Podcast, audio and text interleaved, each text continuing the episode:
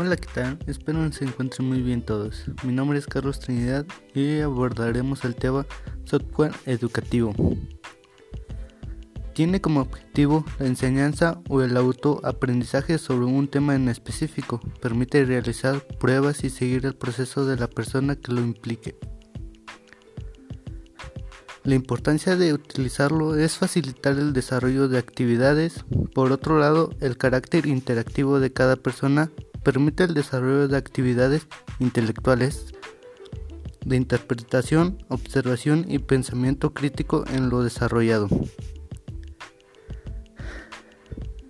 Espero y les haya gustado, no olviden seguirme y nos vemos en otro nuevo capítulo de este blog.